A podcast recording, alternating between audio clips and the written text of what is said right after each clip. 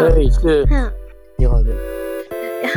想说今天谈两个话题哦，一方面当然还是我们持续关注乌克兰的情况，而且这礼拜也有新的发展嘛。那另外一个话题是，哎，这是很有趣的一个话题。那我觉得刚好。请副总来谈谈《纽约时报》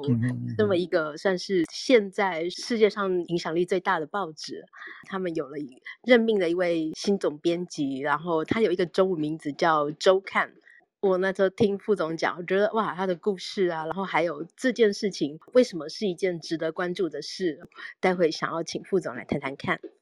嗯，好。副总，最最今天大家一直都在谈啊，普亭的身体状况，您觉得呢？他们好像就是说他这个最近愤怒、愤怒、生气那个情况，然后睡不好，大概是这样子的一个情况。那我猜这个各方面的情报哈，就是美国的也好、法国的也好、德国的也好，他们自己摆在莫斯科、克里姆林宫的各种不同的县民管道都会回报过来嘛哈。嗯，应该跟他讲说当时的就是他现在的这些情况。如果现在如果大家听到是有这种情况的话，就有两个可能嘛，一个是真实的，那个他的这个情绪很暴躁哈，这个看到这个战事一不断的这个失利，还有整个这个制裁情况，所以他们说有什么看到他的手紧握桌沿嘛，有没有？握紧的那个，就是跟他们开会的时候，他两个手扣紧那个那个那个桌子的边缘，好像否则无法控制。这是一种，另外一种也可能是一种情报战，哈，有一种是一种情报战，在这个打仗的时候，因为我们很久没有看到真正的所谓战争的战争的那一面的，就是真正的战争。第一个很久没有看到，第二看到这个情报战这个地方，也有可能是心理战、情报战的一个情况。但是我觉得这我会觉得是比较偏向心理跟情报了，哈，就是这种战争的这种角度来来。来弱化或者是打击俄国的这些情况，因为普京也不是一个简单角色嘛，哈，这些东西可能都在他的算计或者是盘算之中，然后可以做很快的调整，这样子，大概是这个情况。好，我们就先先说这样子好了。我就是说，其实今天就是现在这整个战局，就是第一个，我们上次跟大家报告过，上个礼拜已经开始说他已经开打了嘛，哈，就是在乌东地方开打了。那么今天最新的讯息是说，我们从上个礼拜到现在来讲，那么今天乌克兰政府自己也只有承认了，说他们已经做到了将近四十四十四十到四十二个大小城镇啊，在乌东，在这个顿巴斯这个地方，就是俄国已经占领了，或或者是说他已经强行占领了这些这这么这么多个城镇。那这个占占整个顿巴斯城镇有多少了？大概还不到不到不到差不多。不到十分之一吧，但是不管怎么说，就是俄国已经在在这个顿巴斯这边已经不断的在推进了哈。那这个是一个比较呃形象化的一个东西。那在这个在这个过程当中，去个礼拜上个礼拜到现在来讲，所看到的情况就是，好像俄国在这个俄军哈在顿巴斯这边打的这个情况，好像比在基辅来讲要有一点得心应手哈，就是推进的比较比较容易。但是呢，这个并不表示说这个乌克兰这个地方就会就会这个示弱下来，会短下来哈。所以这个地方现在还在两边继续在交织状况当中。那可以想象中是说，这个俄国的俄国俄军这个推进的力量是非常强大，因为他们现在已经当然重新部署了部队啦，然后不断的把步兵啊步兵师已经调进来的在东巴顿巴斯这个地方。所以今天看到的情况是在这个地方，美国跟英国哈、就已经把大量的这个美式的装备的武器啊，特别是这个监视飞弹，就是专门打坦克的飞弹，都陆陆续续都已经装备到乌克兰这边了。现在英国还有一大批啊，一大批。这个江森昨天是跟谁跟昨天跟谁去谈这个事情的时候，就是一大批的这个英国的这个比较先进的这个飞弹，就是监视打这个打坦克这个飞弹，会到波兰去，然后从波兰再进到这个乌克兰去。所以，所以你看得出来，现在还是非常谨慎啊，就是绝对不会直接去跟乌克兰发生任何军事援助什么的，但这都是间接的。那这个当然是，这个当然还是看得出来，就是现在打的这个节奏哈，乌东之间打的节奏，或者是说这个乌克兰反击的这个节奏跟这个方式，还是在美国、英国的这个这个怎么讲控制吧，或者是说这个引导下做。所以这里头有很多的条那个传言，我们都说过了，就是说这个仗要打多久，会怎么打，那么就要看这个，其实变成是这个这个英美加欧洲这个势力哈，他们来这个来决定未来这个普丁或者是整个俄罗斯的这个国家地位等等，是也就是说基本上已经占上风到这个地位，然后来操控这个打的这个方式，就是尽量弱化啊，想办法要把这个俄罗斯。打长久化，把它恶，把它弱化。那当然，在这个过程中，这个这个这个乌乌克兰也会受到很大的这个摧毁哈，特特别是基础工业这些东西。但是基本原则就是把俄俄罗斯打弱化。俄罗斯弱化的话，对中国当然有相当大的这个有相当大的影响，至少在心理方面哈。所以这个是大概是在这个地方。那另外一个，今天是那个他们另外一个这个比较比较低阶级的一个将将领讲的话。那现在。大家在评论啊，在在评估这个将领讲的话，到底是不是能够代表克里姆，就是代表这个这个俄国真正的意思？他所说的话就是说，我们现在不仅要占领乌东，就是顿巴斯，还有这个就是包括卢甘斯克跟这个顿内茨克这地方，我们要占领它。同时呢，我们还要从这个地方一直往外推啊，就是往西南这个地方推。那么最后一直到这个摩洛多夫、摩洛多亚这个摩摩洛多法多夫这个地方，就是在这个波兰啊，在这个。呃，乌克兰隔壁这个国家哈，那么就是从这个乌乌东南部啊，就是乌乌乌东南部从西南往这边沿海，沿着这个这个亚速海，然后出来到这个黑海这一条线，他们要把它整个建立起来。那建立起来这里头就包括他们现在已经说拿下这个拿下这个这个马里欧的 Mariupol 这个地方，但是这个地方到现在为止，前几天这个谁普丁宣布说拿下了。可是这边还是有大概上将近一万多的吧部队，还是在这个钢铁厂里头哦，这亚速钢厂里头继续跟他抗。这个钢厂当然是一个很重要，在在在在苏联的时候，那是苏联时候造的嘛。那当然，这个钢厂是乌克兰重要的这个军工业的这个这个这个钢钢材生产的地方哈。那这个地方当然除这个原因之外，它当然自己有很多的防护措施嘛。那个时候。在冷战期间的时候，他为了怕俄国怕这个联联军来打他，或者是用核子弹打他，所以他地下的碉堡跟这个这个地道做的是非常非常结实的，就是里头也有食物跟什么地方都可以用来这个存很久的。所以这个地方当然现在就变成是一个一个重要的这个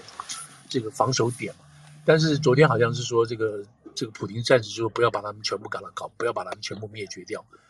但是这地方能够撑多久不知道，但是显然看起来说，基本上大部分这个 Mariupol 这个地方，俄国已经基本控制了。好了，那这个地方如果控制的话，那么就很明显的在这个其他的地方，包括未来的科尔松，他们现在科尔松好像是拿呃被拿下又夺回来，但是在这个地方还在持持续的这个还在持续，老百姓当地的这个。呃，乌克兰老百姓还在当地还在抵抗啊，包这个抵抗包括什么？包括去，包括去这个呃什么处决哈，处决当地亲俄派的乌克兰人，等于说讲就是汉奸啊，对他来讲乌奸或者什么，就有这样子的人去去去，他们当地还在老百姓啊，还有在这个做这样子的动作，所以可以看得出来说，即使拿下来这个乌尔松这个地方啊，可是还是非常非常这个对俄国来讲还是非常紧张的，所以这个是。目前这样一连串看的情况是拉在这边。那昨天讲这个话哈，讲的这个将军讲的这个话，那是有人就当然现在大家就就是在推断说他这个讲这个话到底有多严重啊，多认真，就是就是说说明了未来这个俄国整个对于呃乌克兰这个计划。那实际上我们也讲过了，只是这这是他讲的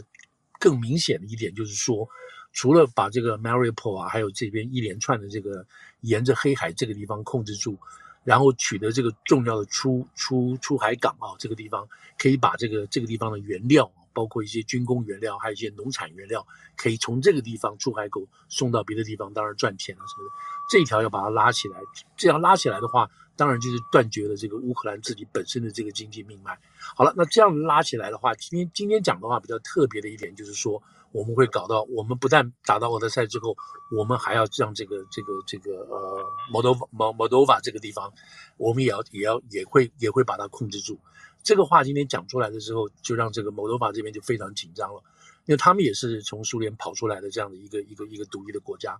它基本上还是有一些亲俄的势力在这里头。那么这亲俄的势力大概大概也是靠的，就是这些这一部分亲俄势力也是靠近这个这个乌克兰这一边，所以这个地方也变成什么？也变成这个。呃，普廷现在他们说的啊，说这边的亲俄势力讲俄语的这些这些 Moldova 的人，他们现在被也会被种族清洗啊，就是说纳粹被纳粹，所以他们也会将来也会来救他们。那这个地方现在也有俄国的这个部队在这个地方啊，就是维持他们的这个所谓跟跟这个乌克兰乌东的情况是一样。但当然，摩多瓦今天很紧张，他们就骂回去了，说你这个讲这个话，你凭什么意思？什么什么就就是很紧张，所以摩多瓦现在非常紧张。然后他们在上个月就申请了要加入欧盟，他们现在这个国家还不是北约的一部分，所以这个这个所以看得出来，就今天讲的这个话，不管这个这个将军这个层次啊算是高，但是不知道他讲这个话有没有真正的实际的政治上的意义。但这个话讲出来了，既然能把这个话讲出来了，那当然就是。就是说明他这个企图将来是很危险的啊！就是这些国家陆陆续续都会都会被进来，所以在这种情况下，像我们前几天上次讲过的波罗的海三小国啦、芬兰啦、瑞典，他们现在就紧张那个要死，都是有都是原因，都是有原因的嘛，都是没有办法会这样做的。所以现在现在就是说这些国家陆陆续续都要都在都在加入中啊，就我们刚刚讲的几个国家，那芬兰是已经大概没有问题，瑞典还在辩论中，应该是大概是没有问题的，因为瑞典。整个上下大概都这个，不管这个左中右啊，都朝着会支持瑞典进入这个北约组织的这个做法，所以这个这个情况就看起来就是说，实际上就是说他没想到，普京没想到这个副作用就是造成今天这个情况，所以在这边来讲的话，大概是嗯没有没有问题。然后美国这边呢，当然不断的这个不断的加码啊，加码这个运送新的武器过去，还有钱，所以八亿之后前天吧又批准八亿再过去。所以这里有很多这个这个美国的美国的这个这个这个新式的武器库存的武器都过去了。另外有一个可以知道一点，就是美国这边也有一些声音，就是说他们现在要核实啊，就是这些武器到了乌克兰到底怎么用的，然后这个用的这个情况是什么。那么这个这个已经说明，就是说其实美国对于美国自己本身啊，早早期一直对乌克兰整个政治的这个政治清明度跟透明度。一直是存有疑问的啊，也是因为这个原因，所以乌克兰一直没有办法经过这个北约或者是欧盟的同意能够加入，就是它政治体系还是有问题。虽然它是民选的，可是它还是有一些这些贪污的问题。这这个地方讲的就就牵涉到这个川普为什么要去要去用要扣他们的这个武器啦，什么这些，或者是拜登的儿子怎么样这边那个这种贪腐啊，这就是牵到这边的问题去了。但是现在就是没什么好说了，现在就是要把这个乌克兰。武装起来，让他能够救自己，同时呢，这个欧洲这边这一片也能够稳住。所以这个大概是今天这个呃个乌克兰的情况。当然，你又要讲很多，还有很多 还有很多一些细节性的东西。但是现在看起来，美国哈，美国就是欧洲来讲，特别是英国这个这两个在主导中的在拉这个在拉这个关系。那我们现在要看的就是在六月，在六月这个。欧盟的这个会，我们现在会看到一些陆陆续续的小会啊，包括欧盟的这些外长会议啦，还有财长会议，包括现在的这个这个这个 G20 的会议啊等等。我们现在看到都是在为这个主要为这个六月这个欧盟跟北约这个会做一些准备的。这个会应该会有一个比较明确的一些政策性的这个这个这个宣示出来，其中包括对于俄国的油哈，还有对俄石油石燃石油气。这些国，我们现在在讲话这个时候，这些国家现在都在安排怎么样取得一些替换性的能源，能够放弃对这个对对于这个呃俄罗斯的这个石油跟天然气的这种依靠。像意大利，他们前几天啊，昨天吧，就已经通过了一个取代这个取代有关于替代俄罗斯能源的一些分阶段的这个方案出来。所以你可以看得出来，现在每个国家都已经觉得决心，都已经确定了要跟这个俄国的石油要。这个脱钩怎么脱脱多少？这个是这个是大家每个国家都在做的事情。那当然要取得一个这个最后的一个理解啊，然后大家能够共成一个计划。那这个是呢，那好，那现在一个很大的变数在这边，就是明天二十四号吧，就是法国选举的结果，对不对？这个 Le Pen 跟这个跟这个 Macron 这两个到底会怎么样？如果说如果说这个女女的哈 Le Pen，如果她如果如果当选的话，那这个。这个变数就很大了啊，对不对？那等于说，这个北欧原来的这个、嗯、团结的这个这个这个水坝，可能就会出现一个漏漏水的地方。那但是这个雷崩也可能会变化，因为这个各国的压力这么大，它不能不跟随，所以这个就是一个很奇怪的、很奇怪的一个一个变化在这里头。啊、呃，我们要看嘛，这个就是这这就是这个这个礼拜天吧，是吧？好，礼拜天会投票的结果就是这样子。因为昨天昨天已经辩论结束，好，辩论辩论结束，两个骂来骂去。那么现在雷碰的这个从来没有这个民调上没有像现在这么接近啊，这等于是二次二次复选嘛啊，但是可能哈，但是可能可能还是马克龙会赢了啊。到目前这个这个这个规划来讲，只不过是大家在准备万一输了怎么办的情况。嗯，所以这个是这个是现在比较担心的变数就是了哈。对，是我看西方媒体也都蛮紧张的哦。对啊，大家真的是这个这个，所以所以民主就是很有意思嘛，哈，就是不什么事情都不是一成而变的，一成不变的啊。嗯嗯嗯嗯嗯。那这个跟这个国家自己本身的政治啊、经济什么东西都都有，还有民心啊、社会的风气都有很大的这个变化。那有时候不见得是外在的因素可以可以干扰的嘛，哈。嗯。所以所以你要你要从这个角度来看，你说包括中国还有什么俄国这边，用很多很奇怪的眼光来看看这个欧美的这个这种所谓。民主体制的话，他们往往忽略到就是民众的声音跟民众的力量，这个是才是真正决定一个国家未来政治经济方面走向的走向的一个主要因素。那是平常，那你说是平常怎么样去影响或者去塑造也好，讲难听也去洗脑也好，或者是说老百姓自己能够吸取更多的资讯也好，然后最后到选举中来做个决定，这些东西讲实在话，就是这些不是民主国家没有办法体验到的，根本不知道这些事情。都是在天天都在一点一点发展中，一点一点在变化中，然后到选举的时候才会出现一个结果。美国今美国现在每天每天每件事情都是这个样子，对吧？所以这个是真的是你如果不过民主生活，你真的搞不清楚怎么回事，然后就会骂，然后就会骂这些国家都是什么样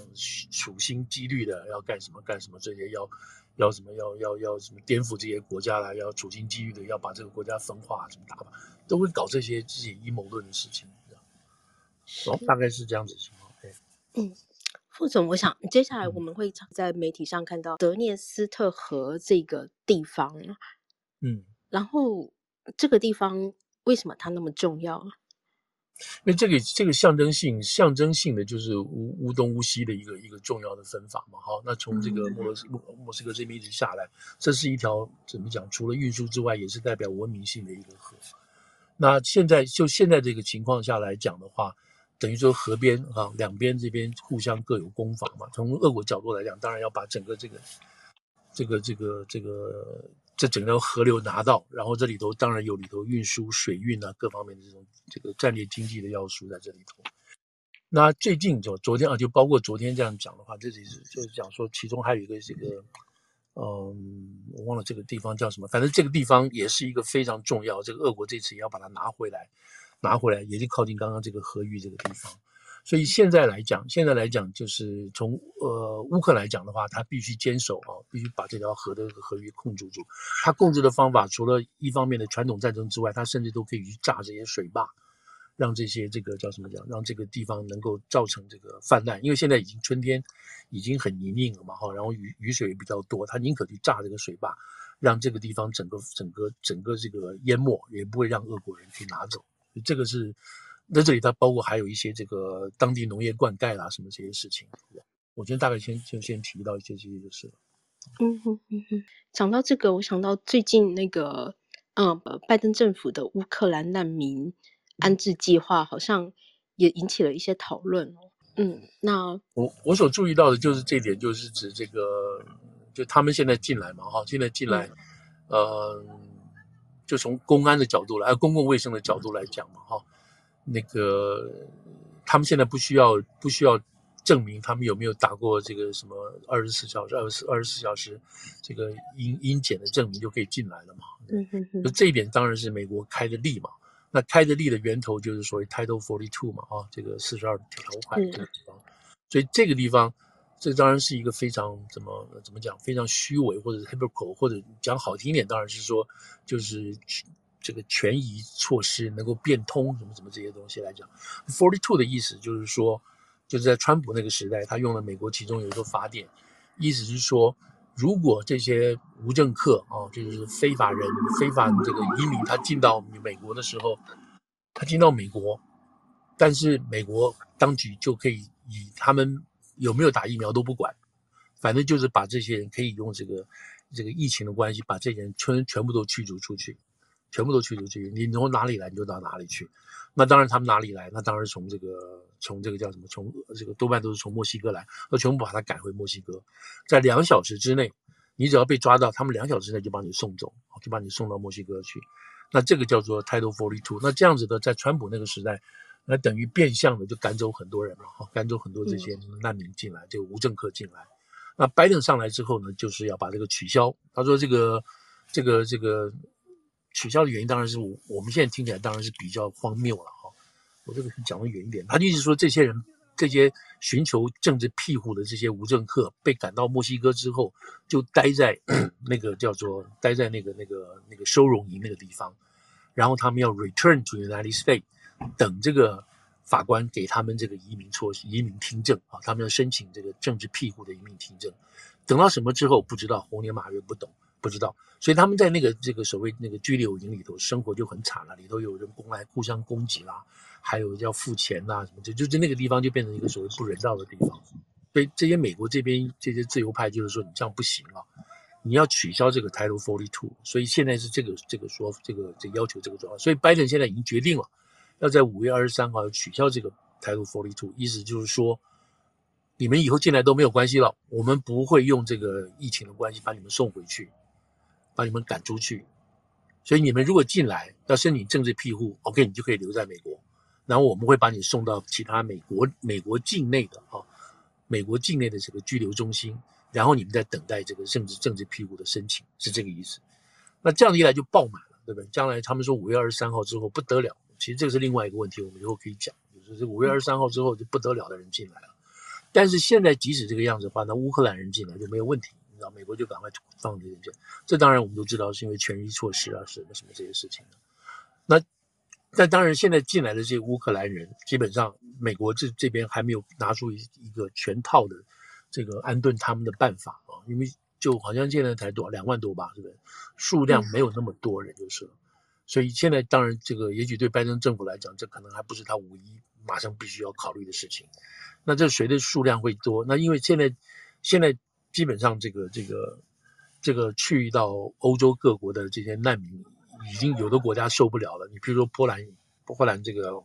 波兰华沙这边就说受不了了，就是他们的这个难民人数负担太大了，负担太大了，已经超过他们的国能接受的，包括你知道这个包括学校容量啦，包括垃圾处理啦，交通什么的，已经超过他们自己原来市政所能规划的东西了。所以这个当然是一件是一件就是是严肃的事情嘛，很严峻的事情。所以各国各州其实各各国啊也非常担心这个事情。就你再弄的话，当然，但是现在来讲，现在来讲，上礼拜的情况是说，从波兰呃从这个乌克兰逃出来的人数，比如说一百人，跟现在从这个呃欧洲各国再回去的人，基本上是有落差了。意思说回去的人比较多了，又多起来了，出来的人慢慢在减少中。那这个当然有。一个原因就是说，他们在在这个新的国家很难落户，很难生存，就是感觉心情上各方面找不到事什么的，就是一大堆这种难民要必须经过的事情。所以现在有这样子的这个迹象，那这个迹象是一个情况下，他们是当然更怕俄国再去搞另外一个国家，另外一个国家的话，那这些国家难民又要跑出来，整个欧洲没办法吸收这么多人了。所以他们很担心，万一这个过波兰这个呃这个这个乌克兰这个事情没有弄定的话，而且这个难难民人数再出来一波的话，这些国家可能吸收不了。所以这个是那个从难民的角度去考虑这个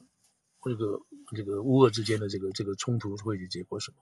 当然现在当然这是很明显的，就是大家还在讲，你就是说你俄国不要打了，你不要打就停下来，大家来谈，只有谈了，对不对？但是俄乌还要继续打，你要继续打的话，你怎么可能让乌克兰就说我们就束手投降好？我们我们都认了，你随便来弄我们好了，不可能的事情嘛。所以这个乌这个这个这个这个俄罗斯，你还要继续打，不管三七二十一，你要继续打。前天他们又试射那个什么大型的那个 ICBM 的东西，又是又又来吓唬人，对吧？还没有完全可以真正可以用，但是他说我们这个 ICBM 就是洲际导弹，我们可以打到全世界任何一个地方。如果你们你们如果要挡在我们这个俄罗斯要实行的这个目前的这个所谓特殊军事计划的话，你们就要三思而后行。这个话都讲的都是骗人的，都是都是这个怎么讲？就是我们知道这样讲是骗人，可是这个话讲出来就很凶嘛，对不对？让你这些国家就小心啊之类。所以我们现在我们现在这个时候看到的，正是一场战争正在形成，在在进行。然后我们看到各个 player 啊，每一个角色在说什么话。在用什么样这样这样子的这个这个语气态度，随着每天时间的不同，它有不同的变化。那这个当然是我们我们当然不是当事人了，我们毕竟还是吃瓜吃瓜群众。可是就这个 就这个这个这个这个这个这个乌克兰来讲，他们当然是一步一步都要注意很清楚。譬如说，这个乌克兰的这个总统这个泽连斯基昨天吧。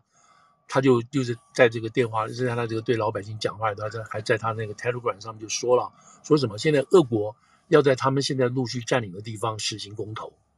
实行公投，公投是什么？就是要回到，要跟这个回到这个祖国，这个这个这个俄罗斯俄罗斯去。他叫这个是假公投，那我们当然也是假，知道也是假公投啊，对不对？那他就鼓动当地的这些这个这个。当地的亲俄的啊，能够讲俄语的亲俄的这些民众出来，大家办办这个公投，我们支持俄罗斯，俄罗斯来解放啊，什么这些东西。所以，所以你看，我们对这个事情，你觉得我们好像呃，这个只只要不杀人就好了，只要没有这个人死就好了，没有屠杀就好了，那公投就是公投嘛。我们不知道这种温水煮青蛙的煮青蛙的事情，那只有这个乌克兰人知道这种事情的可怕性嘛，对不对？他万一选出来一个公投，然后我们都愿意回到俄罗斯。然后俄罗斯就可以派他的这个亲俄的人进来，那进来这边之后干什么呢？就是原来乌克兰的生活方式，我全给你改变，对不对？你要讲你要讲反俄的话，我全部把你抓起来，就是这样子咯。那这个只是其中一面了，对不对？那还有其他的事情，所以我们都是吃瓜群众。可是你说那怎么办呢？他现在就是，所以这个泽连斯基就警告大家说，他你要开始搞讲公投了，这样子就证明什么？证明他们统治的合法性。证明他们统治老百姓的这个法源所在，啊，你怎么搞的？这是怎么弄的，对不对？这是没有办法的事情。所以，所以现在你知道，就是一边要打，打的目的是希望能够取得谈判的一个主要的筹码。你占的地越多，我们将来可以来谈这些事情。都现在都在都在进行当中。我让美国人拿这个，那个英国人都知道这些这些情况。嗯。想请问副总，是俄罗斯国防部今天说，莫斯科号他们承认说有一人死亡哦。对啊。然后对，那我们怎么看这战争这段时间？我们怎么看俄国放出来的消息呢？你当然都不能看了。他说对吧？一个人一个人死亡，两百多个人，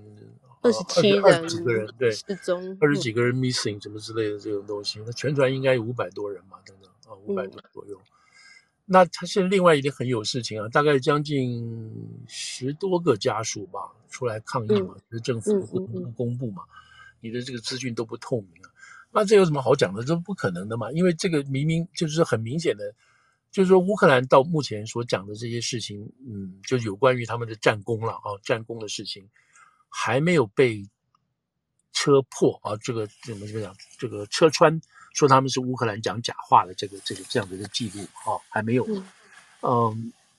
对，后来包括那个蛇岛的地方，后来都有一些更正嘛，对，是，那这个当然就是整个情那个心理战、情报战的东西了。那这件事情，你你不管不管怎么讲，现在真实的情况就是，这个莫斯科号已经沉了，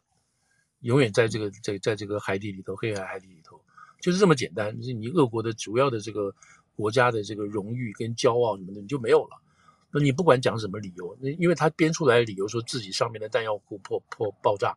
简直是简直是不能够相信的事情。所有军事专家或者任何人都知道那不太可能的事情。这第一，第二，另外这个莫斯科号在在海上居然没有周围都没有任何一个护航舰跟着他走，这也是很不合理的。就是他他一个人在那个地方，就你这些种种的迹象合在一起来讲，说这个不可能是你莫斯这个这个莫斯科号你单独出事的问题。那各种的这些这些呃这些这个这个这个说法哦，都证明你是被机这个飞弹打到的。那现在我想就是说，美方也好，或者是乌克兰这边也好，他只能告诉你个大概的梗概是什么东西，他不能告诉你说我怎么打到他的，我使用什么样的精密武器，我用使用什么样的定位方式把它打掉的。那这个我想是属于国这个军事上的一些一些一些一些这个操控的秘籍了。然后也许我们过几过过一阵子会知道这个事情。但是不管怎么样，这个是。这是让莫斯科真的是被打掉，让整个俄罗斯是非常非常严重的一件事情。就像我们上次提过，像这个美国的乔治华盛顿这个航空母舰给打沉一样，这这是简直是不得了的事情嘛！哈、嗯，所以他们必须要用各种的方法去合理化，去这个去去去怎么讲，把它把它这个 compartment，就是把它这个区隔化，然后用不同的方式来把它再把它淡化淡化，把它解决掉。这个这个这个马上他们的这个这个五月这个五月八号这边？这个这个这个。这个二战终结日就要到了，所以这个地方对他们是非常难堪的一个一个说法。那只有把它弄到弄到这个尽量淡化。所以，我我们现在都没有办法解决说的，你说谁对谁错？但是从乌克兰过去讲他们的战功来讲，我再重复一遍，就是说没有被戳穿过的，没有人出来讲说这是假的等等这些事情。所以我们应该可以相信这是被被这个乌克兰自己打掉的。那么现在就是你们这个这个叫什么这个？俄罗斯这边拼命出来把这个事情要淡化，那很这没办法，因为他没有一个公开的系统嘛。你家属去申冤去告，或者是像美国这边，美国这边你家属可以去告啊，对不对？你这个你这水兵在在在一个船上死死掉了，你都有都有这种各种申冤广告，媒体也会帮忙出来，但是都不太可能。但这个这个是一个呃心理上的一个很大的很大的一个一个一个一个状况。你看他们有说。他们说这条船对不对？在过去的时候，包括大陆在内，都把这条船当时认为是天下无敌的那个、那个、那种超级战舰，你知道？就是，这他们就我听他们大陆人、大陆的从大陆过来的人就说，他们那时候对俄国当然是非常崇拜，然后俄国的这个武器都不得了，那这条船简直是他们从小都开始必大家必必备必了解的一个一条船。那你可以知道，这条战舰就是在这个在这个这种。在中国也好，或者是在这些俄语国家里头的这个重要性跟这种神圣性，那被打掉，大家觉得更不可思议的事情，而且是用两枚飞弹打掉。如果照俄乌克兰的说法，所以他必定必须用这个方式来这个减轻他们心里头的这个这个怎么讲沉重的这种压力吧，这样子。是我看到有评论说，呃，这条船沉了，象征一整个时代的结束。哦。那嗯，是是是，对。其实这场战，这场战争真的是真的是改写很多事情嘛，哈，因为用 AI 的、用新的科技、用无人机什么什么的，真的是改写很多很多的这些状况。美国基本上，欧洲基本上拿这一次当做一个很重要的这个这个这个军品试验场嘛，从来没有这样子让他们可以这样做的，而且是三维度的，对不对？这样做。是，包括美国给的武器也是新的试验。对，全部都在都在都在试验嘛。这个只这个只只有。这个试验就是改善嘛，对不对？而且大家重要一点就是，你发现这些东西都不吭不吭一声的在做嘛，对不对？闷声不吭的在做这些试验，嗯、在做这些整理嘛，都是都是在这样，对不对？台湾现在应该要注意什么呢？在看俄乌战争的时候，哇，这个问题很大，我都不能。我觉得当然是战事的推演啊，局势的改变。因为我觉得，我觉得应该是就是老百姓的这个民民民心组装吧，啊，这个东西不是一下子可以弄出来的，你就必须平常就要，平常就要有一个有一个深刻的了解，就是为为为何而战，这样大家才有一个有一个真正的一个一个凝聚的目标嘛，这个这个是真正重要，就是你真的他们是说为祖为祖国而战，对不对？这个土地是我们乌克兰的，我们不能被你拿走，就是这单纯。那当然，外面人就说这是为了民主，为了主权，是为了什么这些东西等等。那台湾自己也要搞清楚啊，现在老百姓也好，新的人到底为何而战？他们好像说有做过统计吧，在那个，在这个二月二十四号这有做了统计，就是年轻人愿意为台湾一战这个数字有在提高嘛？嗯，有提高到虽然不到百分之五十了，这都四十几，但是比以前高很多了，百分之四十七点几的。但是已经提高很多了，就是。嗯哼。不晓得在中国能不能做这种调查哦？大概不太行吧。如果现在能能调查，对上海就可以做调查了吗？不会。嗯。因为他很难改变他的这个调子了，这个这整个基调来讲，我觉得是很难改过来的。嗯哼哼。就是对于俄国现在这个情况就很难改观，因为你看前几天他们还这个还见了这个乐玉成，还见了这个这个俄国大使嘛。是。还重复一些事情，但是但是这件就这件事情来讲，已经已经就是中方已经在在有点向美国打招呼了，知道？就是说你看这么重要一件事情，就是说我们跟俄国之间的关系好坏啊，什么是这么重要的一件说法，但是我找的是外交部副部长跟这个俄国的这个大使来讲，而不是说更高层的这个这个这个什么这个这个王毅啊，或者是那个拉夫托夫在讲。那这个就就有一点让人家觉得说，嗯，你这个层次摆太低了哦，摆太低了。那他们这个见面讲话，当然另外一个背景就是我们上个礼拜有提到一点，就是说那个时候这个拜登跟差不多十一个国家的欧洲国家不是通电话嘛，大家就是重新再再协调一下，我们下一个阶段未来对于乌克兰提供武器品质、速度，他们做了一个协调嘛，是这个情况下。在这个情况下，所以等于说你等于说你这个美方跟美欧这边你做了一个动作，所以中国跟这个俄国也必须做一个动作。这个动作就是找了这个乐玉成出来跟这个俄国大使这样谈话。但他们讲说，有人有人他们懂的人就是说，说这个层次稍低了一点，而且讲的话并没有什么新鲜的意思在里头。那这那这个话，他们意思就是说，中方已经得到美方的这个这个这个暗示了。也必须要打招呼了，这是一点。另外一点，这个呃，这个这个这个，同时呢，我们没有做任何事情，我们没有提供任何东西给俄国。这个这个是等于说中国出来这个做一个投名状的东西，然后说这个事情。那除了这个之外呢，那另外还有一个，就是那个呃，他们的那个魏凤和，对不对？国防部长魏凤和跟这个美国的这个国防部长奥斯汀两个对话。嗯。嗯好了，那现在大家没那你看中方的说稿，就是说他是应邀的嘛，哈，对，每次都是这样应邀的。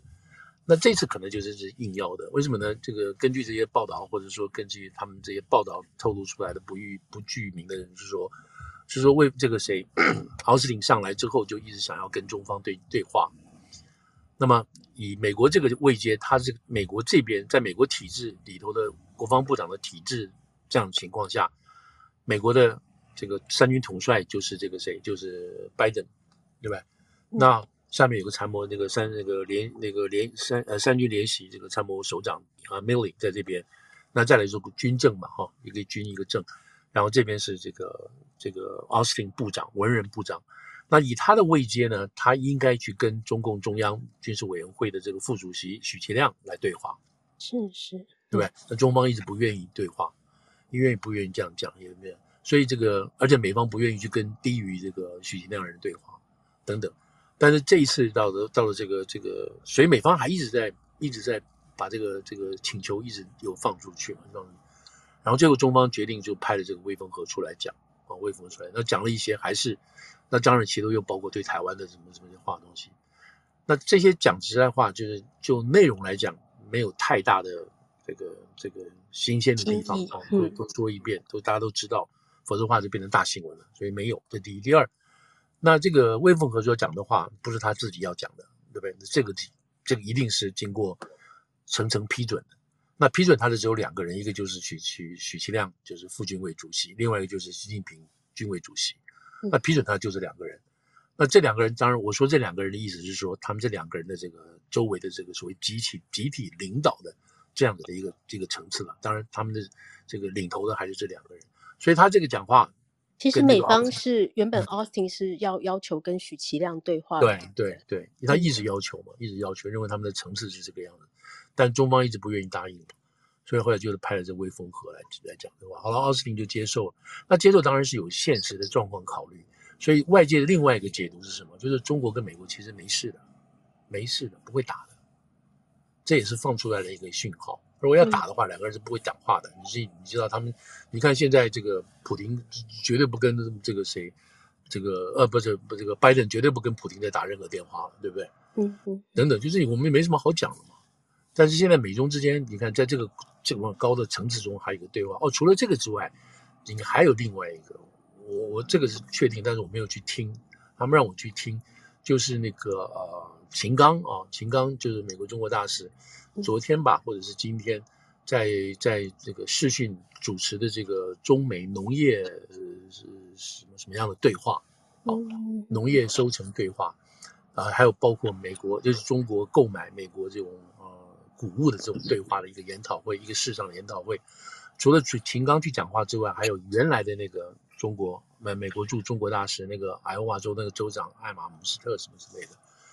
那就是原来那个大使嘛，他不是那个大使就是很很无头嘛，因为在在川普时间简直是里外不是人嘛，对不对？嗯嗯等等这个，所以他也出席了，还另外还有一些一些官员也出席了，所以你看到这个在如果这个话还在进行啊，秦刚还在出席这种会，表示中美之间，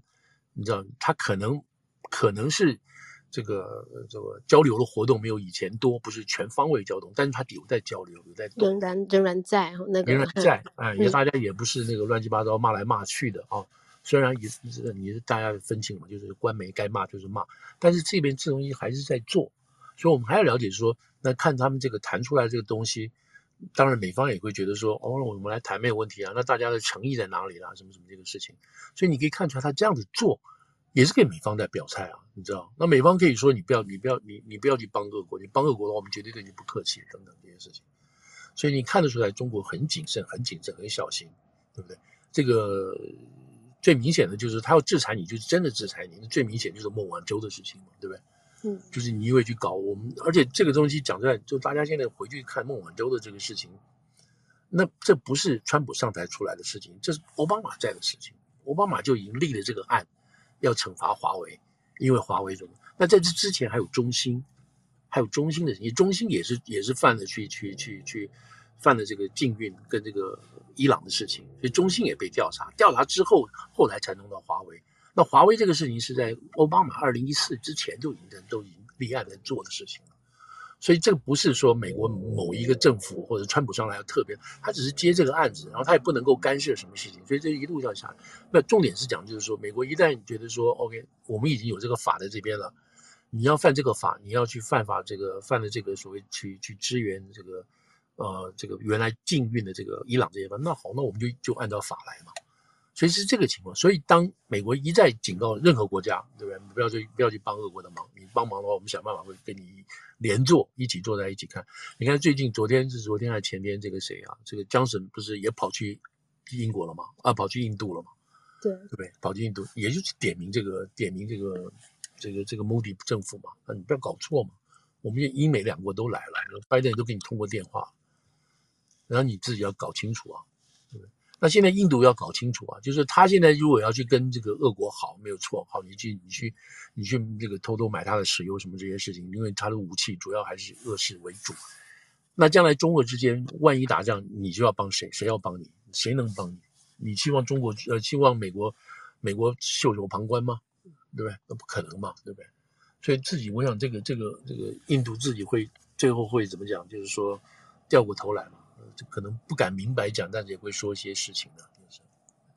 所以，所以就我讲这，呃，我刚刚不知道问我什么东西，意思就是说，意思就是说，现在中美之间哦，虽然这个压力很大，什么什么之间，但是中间你可以看得出来，啊、呃、啊，美国的压力下，中国所做出来的一些一些破破蜀式的啊，就是阳光露出来一点点，乌云里面有一点阳光露出来，没有没有真的要倾盆大雨出来那种情况。嗯，那我们在看，我们在看的这个事情，就是说，俄国如果这个打得越惨越糟糕啊，那中国的立场真是真是就越来越要，嗯，怎么讲，越越难自容自自越难自圆其说了。但他必须会想出一道办法出来说明这个事情。嗯嗯，好，大概就这样子。